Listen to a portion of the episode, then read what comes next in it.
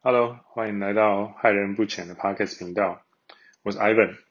那有注意到的朋友们，或许有发现的，我的频道名称从害人不浅变成了红药郎。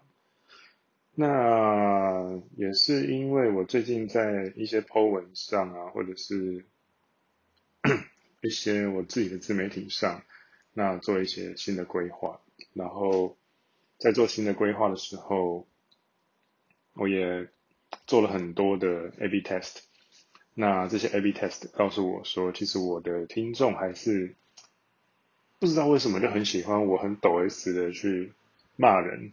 然后从红药丸的角度，或者是从大局观的角度，去怎么说，把人骂醒来。那这个把人骂醒来的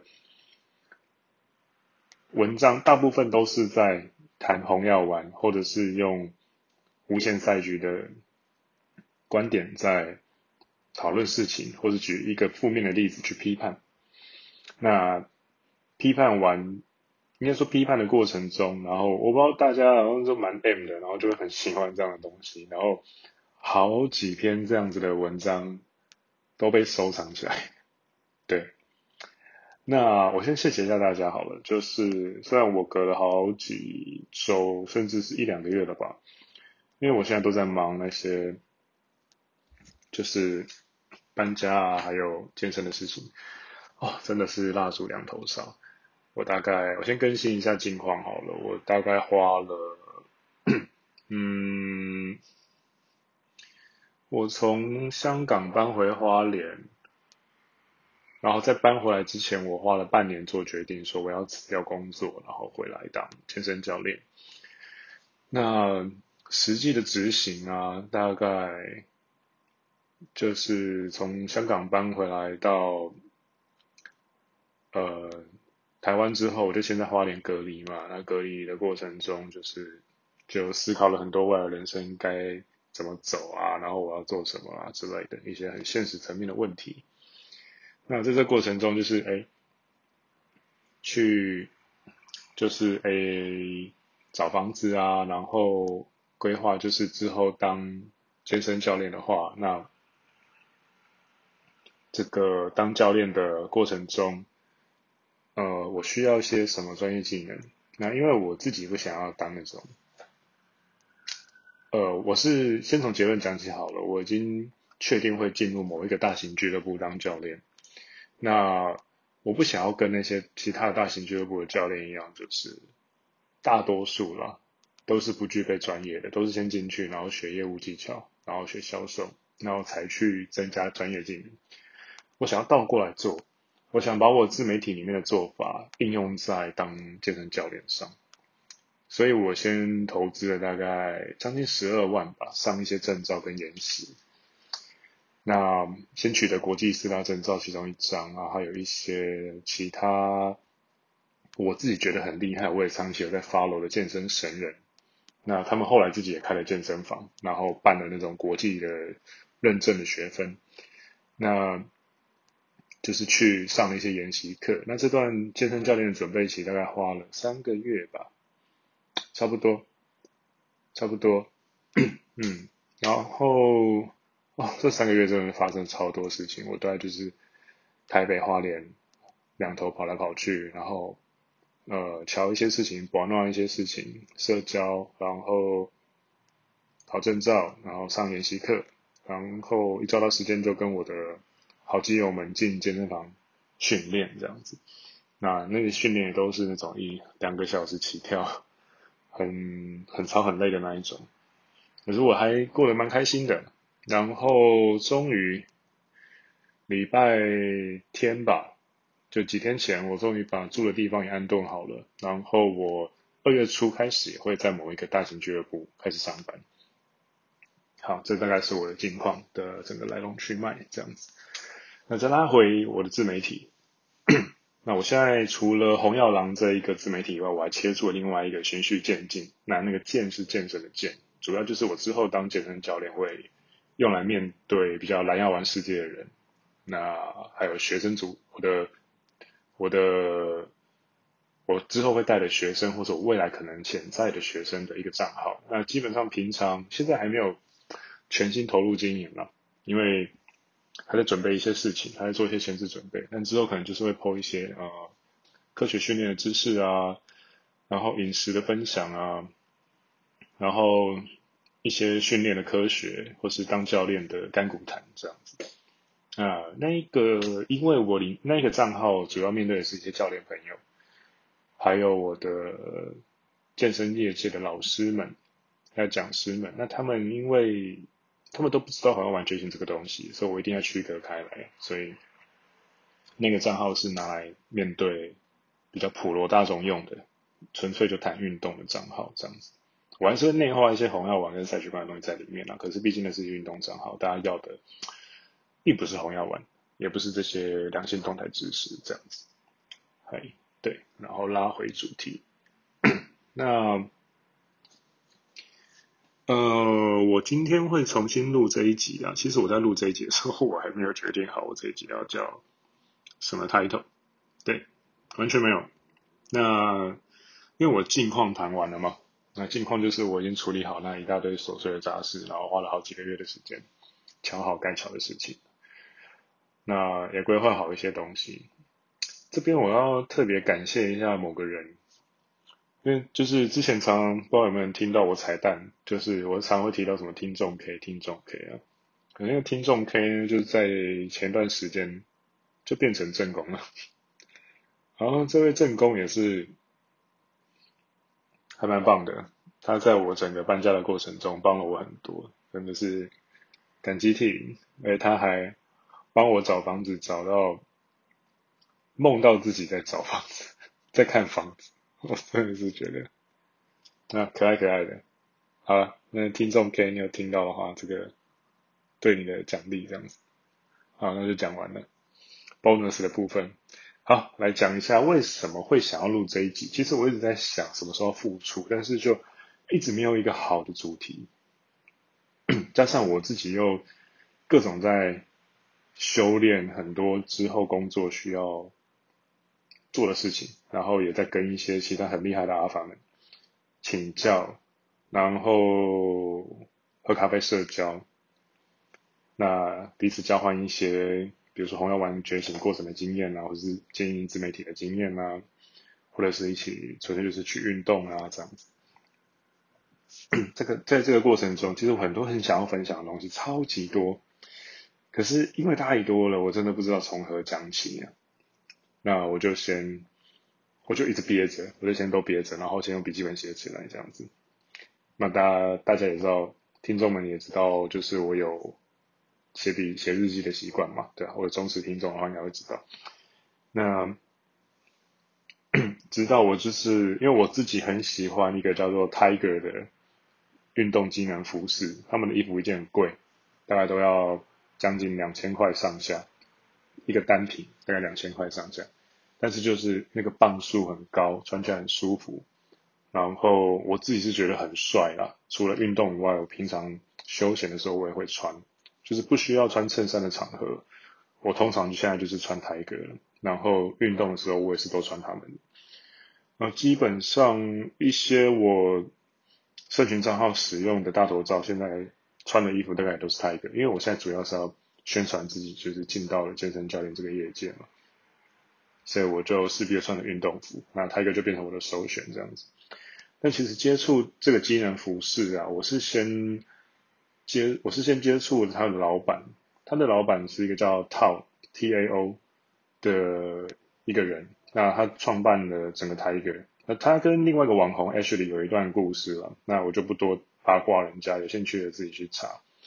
我内心其实一直蛮尊敬他的。我那时候还在当兵的时候，那个时候他刚好刚当完兵，然后那个时候他有在卖一些那种线上教学课程。他那时候算是线上健身教练，我就有买。我从那个时期就是他的小粉丝，因为他的一些很多东西，我觉得我在追寻，也不是追寻啊，我在参考 AV、参考奥哥他们讲的那些红药丸知识之前，我其实。在更前面的偶像就是套，然后套在更前面的偶像是蒋友柏。我知道这有点跳动，但是基本上我是先我我偶像的顺序就是哎，自从我有记忆，我有偶像这件事情的记忆以来，一开始的记忆是蒋友柏，很高很壮，混血铁血，然后个性很孤僻，然后想要什么东西就马上做到。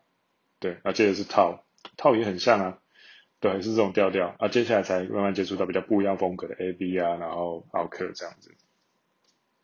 那这是这是算是这是什么？阿拉斯基？我想想，阿拉斯基的中文是什么？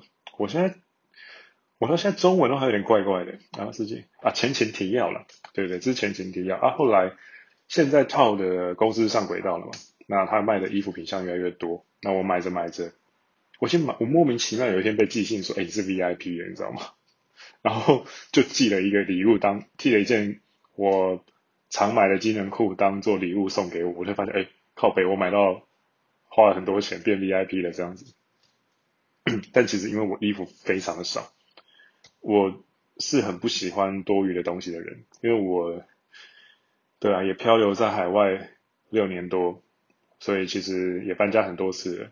这一次再搬回来台北，已经是第十一次搬家了。我有记忆以来，对，所以其实因为你像常常搬家嘛，那所以就会养成很多习惯，衣服不要太多，然后没有衣柜。对，我没有在用衣柜的，我都是把衣柜放在，比如说我之前是用沙发床，它下面有抽屉，然后就是一格放衣服，一格放裤子，一格放袜子，然后。之类的这样子，所以我是没有在 用衣柜的，对，我是个怪人。然后我的书，我后来就不太买书了，那我就是用一款叫 Readmo 的电子书软体。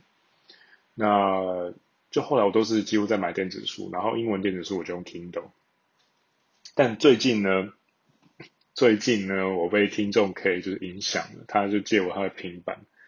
他的 iPad 一摸下去，哦，干那个类纸膜的那个那个手感是好的，然后用 Apple Pencil 一写字，哦，那个真的是很像，这不知道为什么有一股爽感。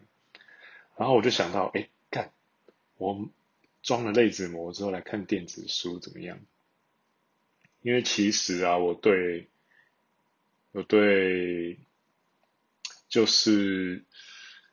不管是 Readmo 出的电子书也好，或是 Kindle 也好，我觉得电子纸有一个很烦的东西，就是它没办法很立即的去拉游标。所以我这种做很多笔记的人，每次在那边拉游标就觉得很烦，在那边闪来闪去的，然后反应速度很慢了。我这我因为脑袋转得太快，然后电子纸跟不上节奏，所以每一次就会觉得说，哎，那我就去买实体书，然后画线打折起来就好了。可是。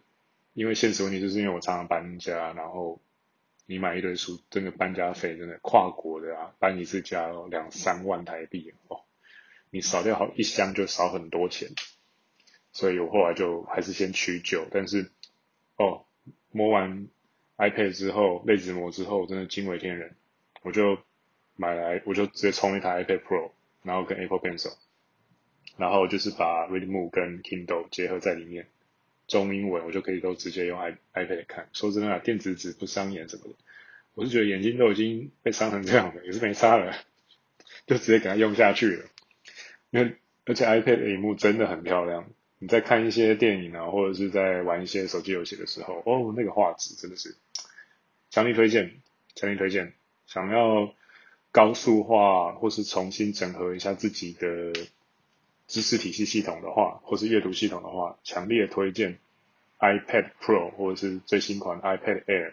这两个其实没有差别了，它只有镜头有一些差别，镜头跟一些细部效能。但是我觉得你只是要拿来当阅读器跟知识整合的工笔记工具的话呢，iPad Air 就够用了。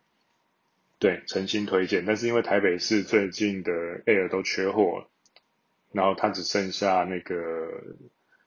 装 SIM 卡的 SIM 卡版，那 SIM 卡版基本上就比 WiFi 贵了好几千块，跟 iPad Pro 差不多了，所以我就干脆充 iPad Pro 了。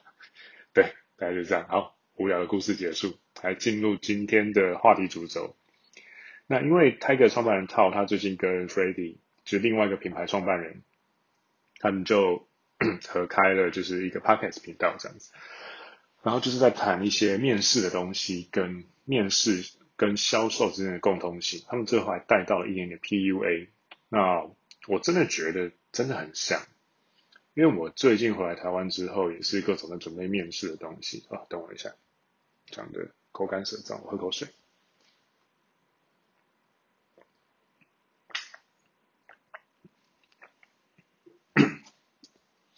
对，我也是回来做一些面试的东西，这样子。那刚好我在面试的途中听到这 podcast，就想说，哎，好，灵光一闪，我也来讲一下这个感想好了。我接下来会讲的主轴大概会是这几个点。第一个，我的被面试的经验；第二个，我当面试官的经验；第三个是 PUA 技术。约会跟面试这些事情的相似性、共同点，那也会稍微的提一下，比如说，哎，PUA 里面有一些提到什么哦，强框反弹啊之类的，那这个强框反弹在面试的时候会是个什么样子？然后可能就会谈一下这些东西吧。对，因为我真的深有感触。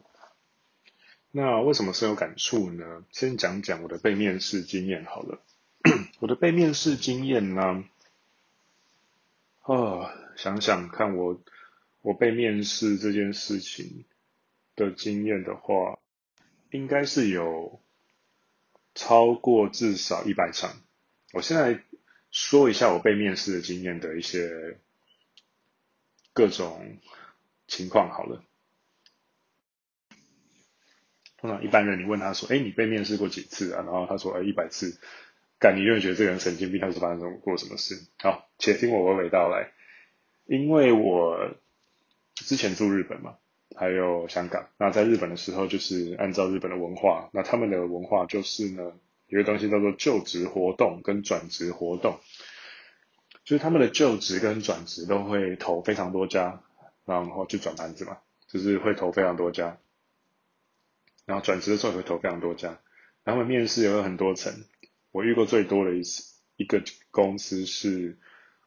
总共走了五轮的面试，但是其实说真的，Amazon、Google 之类的大型公司，那种全球公司，他们会，他们也都差不多都是走五轮，因为他们就是会有那出街的共事的同事啊，然后共事的小长官啊，共事的大长官啊，然后然后管理层的大长官的二次面试啊，因为他们的大长官二次面试就会是什么？人种跟你就是不一样。那第一第一关大长官面试可能是人种跟你一样，然后性别跟你一样。那第二关是人种跟你不一样，性别跟你不一样之类的。反正就是他们会有很多内部的平衡策略，然后跟人事策略去做面试这些东西了。所以，那传统日商就单纯就是呃比较谨慎，然后公司阶层比较多层，所以他们就会。分比较多次去面试这样子，那其实就是很，嗯，因为这个样子拉一拉杂的，那因为转职，然后也在日本求职过，所以其实很自然的，你就会累积很多很多场的面试，被面试经验了。对啊，那我的被面试经验里面，其实。大多数的被面试经验都很平常，因为你会发现说，哎，面试官就是普通人啊，也我也是普通人，就是普通人对普通人的赛局这样子。说真的，没有什么好讲的。但有些时候，你就是会遇到那种很 low 的面试官，就像你遇到龙妹的感觉，遇到龙妹就特别不爽，就觉得说，干你娘，我来这个地方，然后被你花这个时间。跟你这个 low 咖讲话，因为就有一些面试官说真的，你面到后面啊，我面到超过第五十场面试的时候，我觉得就发展出了一个直觉，一进去然后看到这个面试官，我大概就会知道说我会想不，我想我会不会想来这间公司了，因为通常你一开始讲话听到声音，就像奥克讲的，你听到一个男人或你听到一个人说话，你就知道他是不是一个咖了，声音可以很足够的把气场表现出来，那。声音为什么能够表现气场呢？我觉得其实理由很简单，也很科学。你是个怎么样的阶级，那你的睾固酮浓度会不一样，那睾固酮浓度不一样的话，就会影响你声音的，比如说洪亮程度啊，那高低音啊，是不是低沉平静啊？因为你越低沉平静的话，你的喉结的共振体需要越大，你的频率才会越低嘛。那很简单，那就是因为就是因为有睾固酮，足够的睾固酮在你成长的过程中，帮助你的喉结变得越来越大。你喉结越大，那声音当然越低沉，因为共振体越大。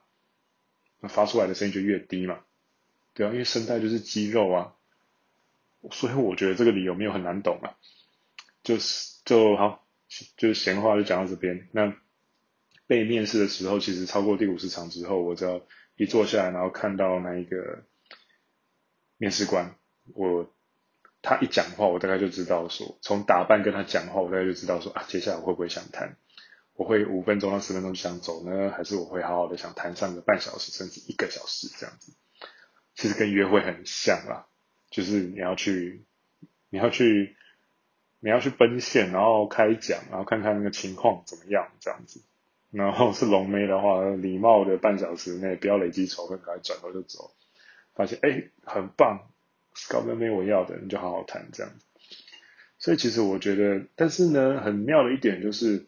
我那时候因为还没有碰什么红药丸啊，也没有碰什么 PUA 的东西，我就想说，哎，我就单纯想说，哎，奇怪，为什么好像，呃，都在国内的朋友，那，呃，没有出过国，没有到外面去，没有到日本这种特殊的职场文化的地方发展过的话，哎，好像我周遭的台湾朋友们都没有经历过这些东西。我那时候也不以为意啊，我就想说，啊，可能我这个人就比较庸人自扰啊，我到。国外来发展了，我要自己先找罪受这样子。但后来发现，哎，其实不是，哎，这个其实是一个好事，因为我会，我到后来就非常习惯面试这件事，我就基基本上到超过第七十场面试之后，除非是遇到那种超级老狐狸，不然我觉得都是我在面试面试官，基本上就是我带着我的要求，开我的条件，然后因为那时候我在任天堂。呃，哎，我在任天堂之前也是大，也是在一个大公司啊。那，就是我只要基本上开我的条件，然后说我想要的东西是什么，基本上都会直接进入那种谈薪水的阶段。因为谈薪水就好比，就是你开启了女人的真诚欲望啊。那薪水这个东西本身就好比是性爱嘛，你就是要，你就是要。勾出真诚欲望，然后用真诚欲望去做接下来该做的事情，所以我才说面试很像啊，那个内定，或是有人说 offer，或者是有人说就是聘书，那个东西基本上就有点像是信嘛，就代表着薪水本身嘛，对吧？那后面真的发出来的薪水就是稳定的信嘛，所以我真的觉得面试跟约会很像。然后我再提一下我的面，我当面试官的经验。那我当面试官经验其实没有很多啦，相对于我被面试的经验少非常多，大概十场吧。那这十场，哎，十几场吧，十几场里面，因为其实被面试的量很多了之后，看人啊之类的。那因为在国外多多少少也是会去约会什么的吧。那我那我在那个过程中，其实就慢慢觉得说，哎。好像这两者有点像哦，约会跟面试这两个东西。但是直到我开始当面试官之后，才发现啊，真的很像。那其实通常面试官跟被面试人的地位，就好比是女人跟男人一样。一般蓝药丸世界里面呢，通常在蓝药丸世界里面，女人都高姿态，男人都低姿态。那男人没有奖品心态，也没有帝王框架，所以通常，呃。在面试的时候，面试官都高高在上啊，然后一般人去面试也都是就是哦，畏首畏尾这样子，那就就跟你一般来澳门世界的男女都很像啊，女人高高在上啊，然后男人不知道在干嘛，把自己的蛋蛋捏爆这样子，干讲话好直接啊，我好爽，因为 Podcast 没有黄标，我不用担心。那当面试官的经验呢，在十几次里面，我觉得。真的印证我看人很准这件事情，在那十几场里面，我大概有三个还是四个，我跟因为我是跟我的主管一起去面试嘛，就第一关我先面，我先当面试官，那第二关、第三关可能就是主要是我的当时的上司当面试官啊，我在他旁边 support 他这样，那我们一个人就一个人黑脸，一个人白脸这样子，反正就是那个所谓的黑白脸套路嘛，一个人施压，然后一个人给糖果这样子。那那个过程当中有三个我印象很清楚，他们一讲话我就冒出那种职场的 red flag 指标，我就我就觉得说，干这个人不能聘，有毒。就但是呢，那个时候我的上司就觉得没关系，试试看。我就一直很强烈的跟他说，这三个真的不要。然后这三个人里面，呃，有两个他后来真的聘。就是下了聘书给他们，因为那时候其实公司也缺人。结果那两个人进来之后，第一个月没事啊，第二个一个第二个月的时候爆炸，一个第三个月的时候爆炸。详细内容我就不说了，反正就是都做了一些你会想把它解雇的事情，那么严重。因为其实我之前公司还蛮温柔的，你要没有过试用期就被 fire 掉，其实是很困难的一件事情。公司历史上好像没有发生过这些事情。然后那两个就这就发生了，对，我因为我真的觉得那个 red flag 太多太明显了，我光是看到那个人那个举止、讲话的态度、语气啊什么的，我不用去学什么观察微表情，也不用去学什么冷读术，我就可以看出这个人气场不 OK。我的预感，我的我的第六感就告诉我说这两个人不行，那这三个人不行这样子。那有一个人是我跟主管有共识啊，就刷掉了。结果有两个我没有共识，那当然听主管的。他就把他抓了进去，就是爆炸了。对，那接下来带到 PUA 技术、约会跟面试的相似性跟共同点。好，重点就来了。我讲完了我被面试的经验嘛，我也讲完了我被我当面试官的经验。接下来就要讲面试跟约会或是 PUA 系统他们相似的地方。好，吊个胃口，喝口水，等我一下。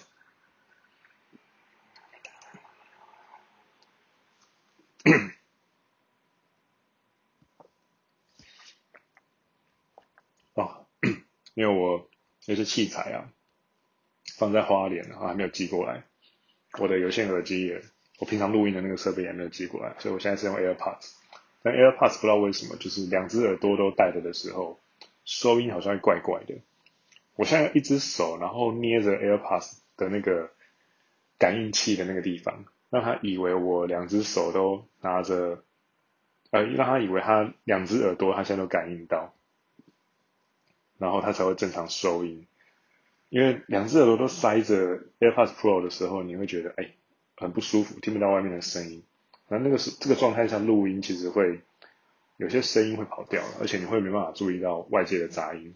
因为我这样子录的好处就是，我听到外界杂音的话，我可以先，我就可以先就是暂停一下录音，然后等那些杂音。比较消失的时候，我再继续录，这样子就让大家收听的时候比较不会有突然的那种爆音啊，或者突然的那种小杂音之类的问题产生。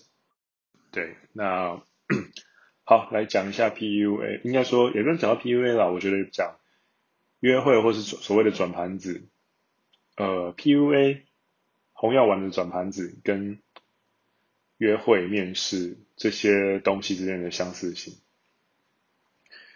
我真的觉得，只要是跟人互动这件事情，基本上本质都是一样的。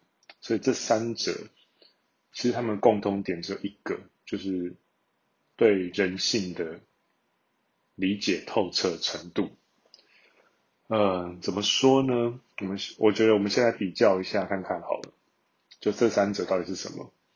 呃，PUA 技术，嗯，最大化你的把妹的妹子数量。然后拥有最丰富的约会生活。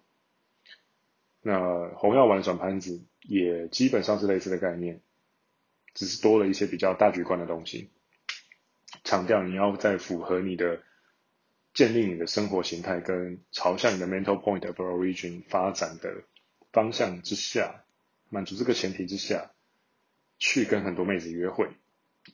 那只是转盘子的概念嘛。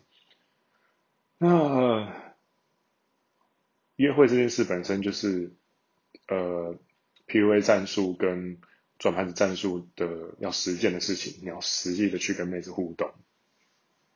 那面试这件事情呢，我们想想看，就是为了得到工作嘛。那得到工作这件事就有点像是你要把到妹子嘛，或者是说说的更裸露一点，就是跟妹子上到床，够赤裸了吧？那你要你要达到这个 close 的结果的话，那你为了拿到工作，那你要先跟公司的人就是面谈，让他们了解你，你也了解他们。那公司的 DNA 跟你想发展职业方向是符合的，你们将来才会有机会合作嘛。那就像是你在把妹的时候，你要透露一些价值，你的个人特色，你吸引人的地方，你要销售自己，你要销售自己这件事情，就是你在面试的时候要做的事啊。你要销售自己，是一个销售的对象是强调你的 SMV 给女人。那另外一个是强调你的专业能力，或是你的人脉连接，给你未来潜在的雇主公司，让他们觉得，哎，你有很强大的利用价值。所以一个就是只是差在，一个是 approach 你自己的性市场价值，一个则是在 approach 你的，嗯，怎么说？呃，专业价值。对，一个是性市场价值，你要证明给女人看；一个是你的专业价值，你要证明给公司看。嗯，其实这两者我真的觉得是很像很像的一件事情。一个最终目的是是钱，一个最终目的是性爱。其实人类三大欲望就是那些东西啊，就是食欲、性欲，另外有什么？嗯，不知道，反正我觉得都是很像的东西啊。对钱的欲望也是啊。那既然都是很像的东西，那你就是为了要拿到那个东西。那比如说妹子的青春肉体，或是公司的庞大利益，变成你的薪水。那这这些事情基本上本质也都是转盘子啊。那基本上就是你要做的事情，就是透彻的了解你自己个人的价值。那 SME 的话，可能就是你要。透彻的了解说，哎，呃，我喜欢怎么样的女生？那怎么样女生喜欢我？那我我喜欢的跟喜欢我的妹子之间，是不是有一个共通点，有个交集？有交集的话，才有机会接触，然后才有可能继续下去嘛。那没有交集的话，你怎么谈都不会有结果啊。你就算能够约得出来，你一谈，你一聊天之后发现，哎，没有交集，那怎么继续下去呢？对不对？就像交朋友一样啊。那。公司的事情也是啊，你在面试的时候，那假如，嗯，你聊到一半发现，哎，公司的企业目标跟你自己个人目标是没有交集的，那我觉得也就不用勉强了，不一定就是约了会就一定要上床，那也不一定面试了你就一定要去那家公司啊，对不对？那 有人说啦，就是。呃，热恋期就像试用期，但是我并不这么想，因为我自己个人是觉得，实务经验上，假如你是个红药丸觉醒的高价值男人的话，你不会觉得有蜜月期。我们的工作就是要不断的，也不是说工作啦，我们的使命就是要在一段关系里面，就是不断的、不断的透过打造更好的自己。然后撩动女人的真诚欲望，让他们的真诚欲望的那个火炬，像奥运的火炬一样，不断的一直燃烧。女人的真诚欲望在一直不断真的燃烧的时候，就不会有所谓的热恋期过了啊，就会你一直都是热恋期啊。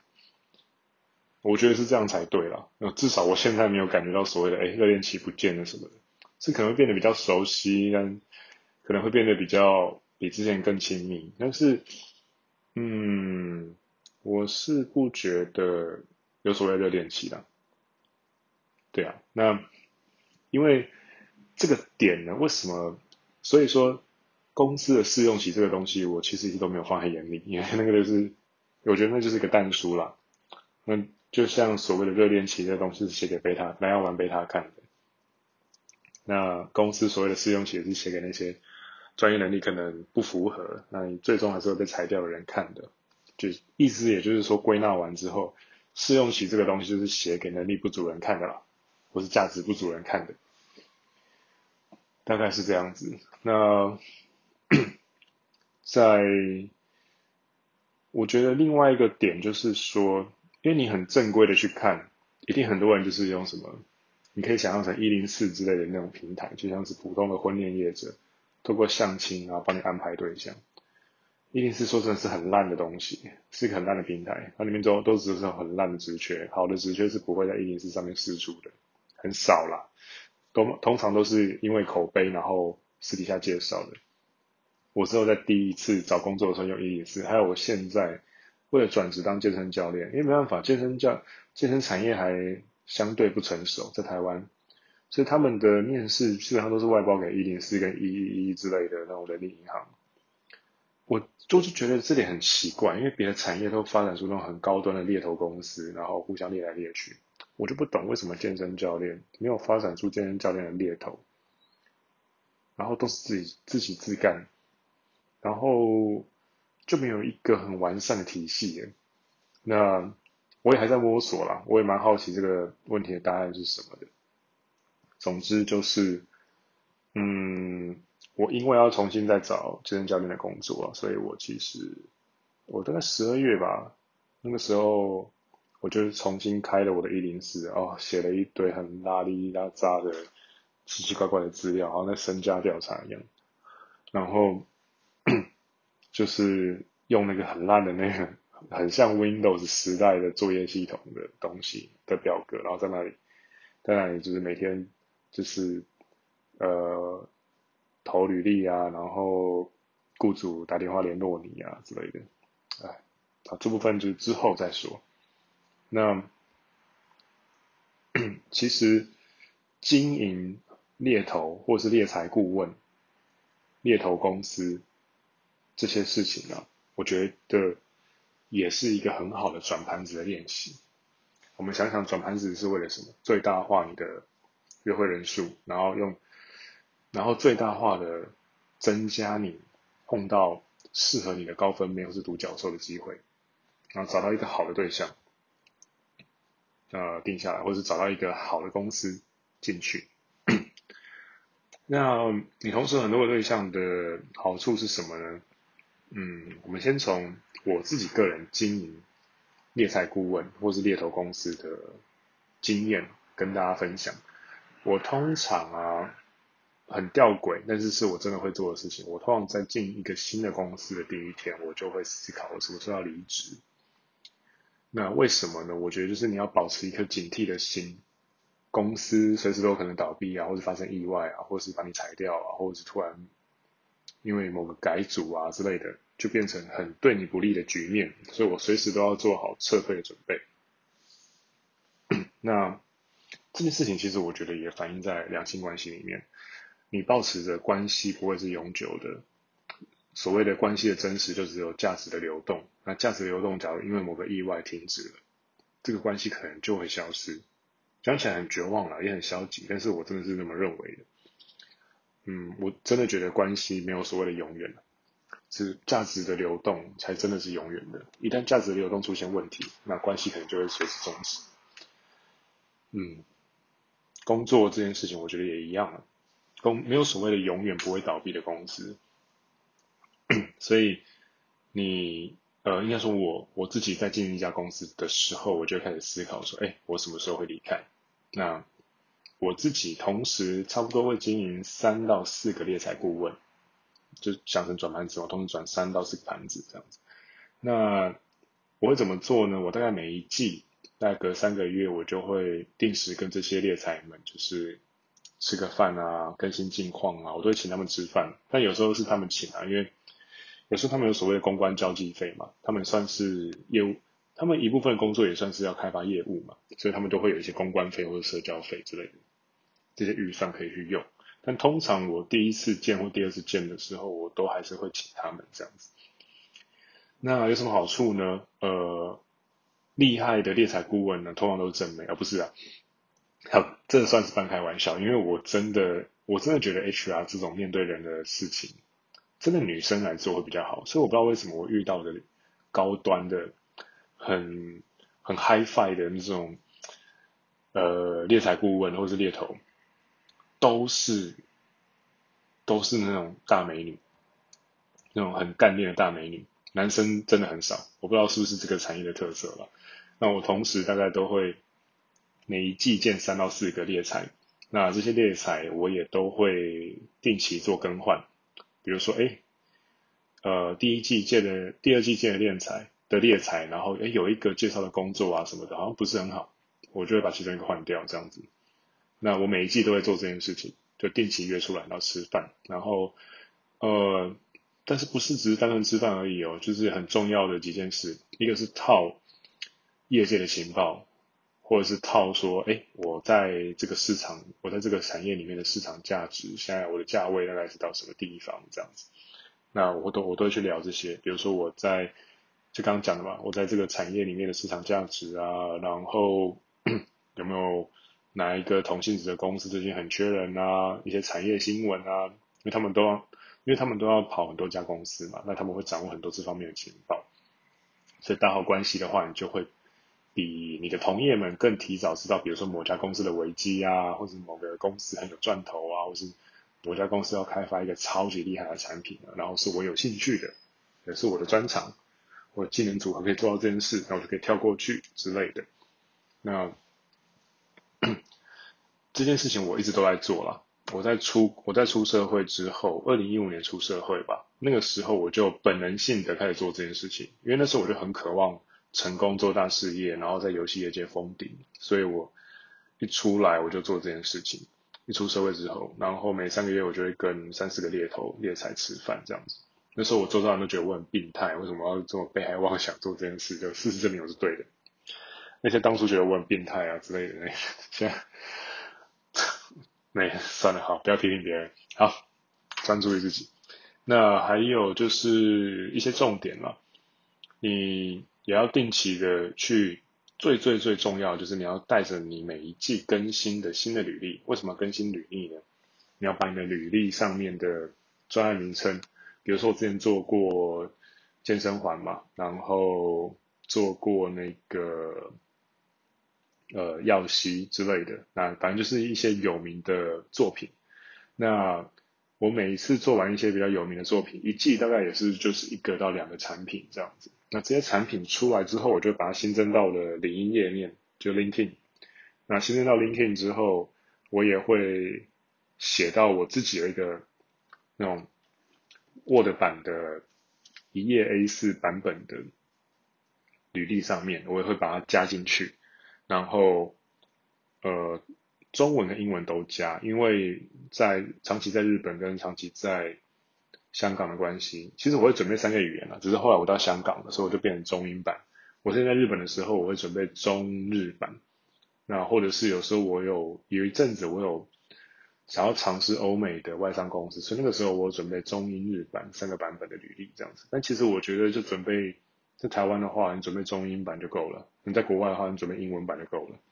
那只是香港很尴尬，因为香港中文英文都要，因为他们通常组织成员都。一下看中文，一下看英文，这样子很混乱，所以我那段时间准备中英文。那每一季跟猎才们吃饭，最重要的事情就是要更新你的履历表，让他们知道，哎，你有持续在成长，啊、你的价值、你的产业价值、你的专业价值不断在在提高。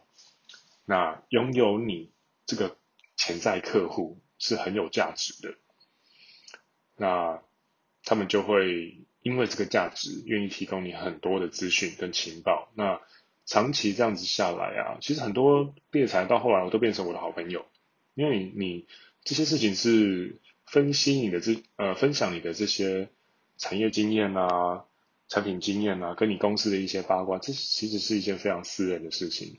那你分享久了啊，那你也都觉得诶都没有什么问题，他们也都有价值交流，给你一些有趣的、有用的情报的话。很，这个时候其实信任就会产生，两次三次的见面，大概通常半年吧。我猎才长期接触的猎才超过半年以上没有更换的话，通常我跟对方就变成好朋友。对，因为其实说真的，你也不一定一定要有工作上的往来啊，因为只能有工作上的往来。有些时候你私底下也可以，就比如说一起运动啊，或者一起参加某一些，因为他们毕竟本质是 HR 嘛，只是是就是那种 outsource 的 HR，他们不是 in house 的 HR，他们就是在 outsource，然后呃独立于公司体系之外的。那种游骑兵吗？或者是你可以说佣兵类型的 HR，这样他们本身是 HR，所以他们会知道很多员工培训的讲座啊之类的，他们就提供你这些情报的时候，你就可以跟他们一起去听这些讲座。其实这些讲座都是很棒的知识获取的途径啊，或者是你去 game 其他 Alpha 或是认识其他强者的机会啊。因为这这种活动，我真的觉得应该要多去，尤其是他们的这些。产业培训讲座，他们的 after party 都是非常棒的社交场合，很多含金量很高的人都是在这种场合出现的。所以我强烈建议，你男女关系的盘子转的不好，我觉得没差。你是个男人的话，工作比较重要，他直接绑定了你的社会地位，也绑社会地位绑定了 SMV，你 SMV 提高，妹子自然就变多。我觉得你倒不如把精力放在 Game HR。更猎才，或是就是转猎才这个这一系列盘子的事情，才是你真的，你各位真的该专注的地方。女人真的事小，女人说这里也比较简单，我觉得比较残酷、比较可怕的东西，反而是对男人来说啊，是工作这方面的事情。你的你在业界的表现，你如何处理人脉，然后你的专业表现。你的情报操纵能力，你的自我销售能力，其实都会直接的影响到你在某一个产业里面的实际的身价。那 你就只会整天就是冲技术啊、拼硬价值啊什么的，我觉得不是个好途径啊。因为这样子的话，就会像我周遭有一些朋友一样，他们可能在传产啊，或者是。在一些那种大型老公司，可是结果哎，疫情的关系，这些公司脆弱性很高，几乎没有什么反脆弱性，倒闭了，或是濒临倒闭，还裁员了。那他们可能比较比较上年纪，或者是比较工作内容是比较单调、比较好取代的，那就被裁掉了。那对啊，这个时候你假如平常就跟我一样，有去 game 这些猎才顾问的习惯的话。我觉得就会具备很好的反脆弱性。你平常花时间好好去经营人脉，然后你做一些别人眼中看起来可能是哎，干你是疯子哦，被害妄想症的事情，反而会让你的反脆弱性提高非常非常的多，也很符合无限赛局里面的逻辑，就是人生这场游戏不是只有输跟赢，你应该做到的。作为目标的真正的最后胜利，是你一直留在赛场上，没有被淘汰。那你一直去不断去 game 猎财啊、猎头啊，然后知道自己的市场身价啊，这件事情本身就是不断在帮助你保持警觉、不断留在赛场上的一个行为。对啊，好，今天的 podcast 大家就到这里。那喜欢我的频道的话，那欢迎到我的 IG 里面有个抖内的连结。请我喝杯咖啡。我是害人不浅，A.K.A. 红药郎的 Ivan。那很高兴又能够在新的 Podcast 里面跟各位见面。那这一集就到这边先结束了。我还有很多很想分享的主题。那可能下一集预计是跟另一位呃自媒体好朋友，那在某个场合里面因缘机会下认识的。那我会推出一集新的 Feat。那自己新的 feat 是什么呢？那我会再找机会跟他一起在我们的 IG 自媒体上面稍微试出一下一些小情报。那也非常推荐启发了我这一集 Podcast 的频道，就是你可以搜寻 Tao T A O，呃，他的频道名字好像叫 Let's 啊、呃、Let's Talk 啊，就是取那个 Let's Talk 的谐音。把 T A L 换成 T A O，从 Let's Talk 变成有有点 A B C 腔的 Let's Talk。对，那你去搜寻 Let's Talk 就应该会有。我记得 Spotify 跟 YouTube 它都有上架。真的含金量非常的高，那两个人都是非常厉害的人。说真的啦，我觉得与其一直去看一些什么红药丸觉醒这些东西啊，我诚心的建议，把那些 红药会让你红药丸中毒的东西，你有些时候很多人，我我的眼里看到的，他们不是红药丸觉醒，他们是红药丸中毒，然后说自己红药丸觉醒。你可以去把这些红药丸的书啊、自媒体也好，先抛开，先放掉。好好去听一下 Let's Talk 这一种频道，这种徒手白手起家，真的用力去打拼，然后面对很多现实的困难，解决问题的这种 Natural Alpha 的行为，我觉得才是更值得学习，含金量也更高的。红药丸有他自己的一些局限性，人生我觉得是很宽阔的，不是只有红药丸这个东西而已。好，大概就讲到这里。那我们下次见啦，拜拜。